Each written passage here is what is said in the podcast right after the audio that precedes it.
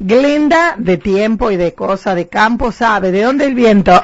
Me parece que es noreste por lo que estoy viendo y salí afuera y me parece que viene de ese lado. Yo también. viento cálido, así que del turno. No, no, nor-noreste, porque está ahí bien, bien, ¿eh? bien enganchadito. Para la bici va a estar bueno. Va a estar bueno. Un norte-sur hay que hacer hoy. Sí, tal cual.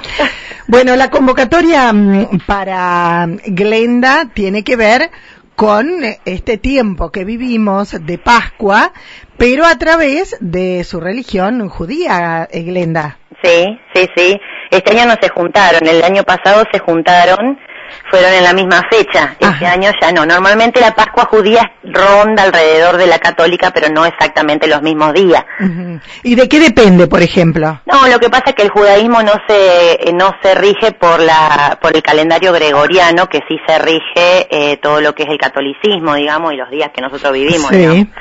Eh, entonces, como no se rige en función de eso, sino que es más una cuestión de los momentos determinados del año, el momento determinado del año, eh, muchas de las conmemoraciones judías son, por ejemplo, bueno, en la primavera, en el verano, cuando ah. empieza el otoño, ¿me entendés? Una cosa así. Sí, sí, sí, sí. Eh, por eso no caen siempre justo la misma fecha. Este año particularmente cayó el 27 de marzo. El domingo pasado, sábado, o domingo era. Eh, no, sábado. El sábado pasado. sábado sería, porque ah. en realidad el, la conmemoración empieza con la primera salida de la estrella del 26 sería, que sale la primera estrella el día 26 de marzo, que fue, bueno, este año cayó esa fecha, y dura todo, en realidad dura hasta el 4 de abril la conmemoración, pero bueno, nosotros nos juntamos el 27. ¿Y por qué dura hasta el 4? No, porque por eso te digo, porque son, eh, como agarran momentos del año, digamos, no está regido regularmente por los días, sino por momentos. Entonces, generalmente las fiestas duran una semana o la conmemoración una semana, ¿viste? Una cosa sí, Sí, sí, sí. Medio aletargados somos nosotros. ¿Y cómo, eh, cuáles son las diferencias con nosotros, eh, los católicos? No, a ver, se conmemoran, sí, cosas totalmente distintas. Bueno, primero la, cuestión de los años, ¿no? Muchos años antes. Pero de todas maneras también eh, lo que conmemora o lo que festeja, en realidad es un festejo para el judaísmo, uno de los más importantes, es la liberación del pueblo judío de Egipto. Cuando, bueno, muchos han visto las novelas de Moisés y todo eso, bueno, básicamente es eso, cuando el pueblo egipto logra liberarse, digamos, de la esclavitud, eh, perdón, el pueblo hebreo logra liberarse de la esclavitud de Egipto, digamos, y en ese momento eh, sale todo el pueblo hebreo de, de Egipto. Y bueno, después de cruzar el Mar Rojo y todo eso, este, mm, eh, digamos, deambulan 40 años en el desierto. Hasta que encuentran la tierra prometida, que bueno, hoy sería Israel, ¿no es cierto? Israel. Este, obviamente que ni la cuaresma, ni el Viernes Santo, ni el Jueves Santo existen para el judaísmo. No, no, no, no, no, olvídate.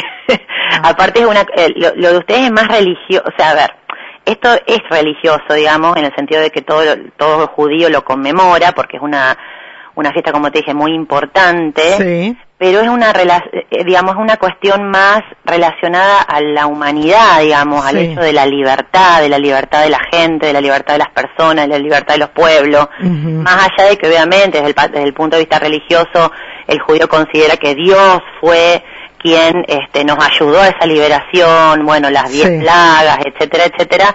Este, de todos modos, la conmemoración es en relación a la libertad de los pueblos. Más que nada la libertad, esa palabra, ¿no? Sí, más que nada eso. Inclusive en, el, en la conmemoración, digamos, en el día del festejo, cuando toda la familia se junta, eh, digamos, el, la prioridad del ceder, que así se llama, la cena del ceder, la prioridad es contarle a los chicos, y los chicos participan de esta ceremonia, es contarle a los chicos todo este, eh, digamos, todo lo que fue el devenir. Deambular. digamos, del pueblo judío en cuanto a la libertad, digamos. Es, una actividad que, participan mucho los chicos de esta, de esta conmemoración, digamos. O sea, la obligación de los grandes es enseñarle a los chicos por qué se conmemora esto.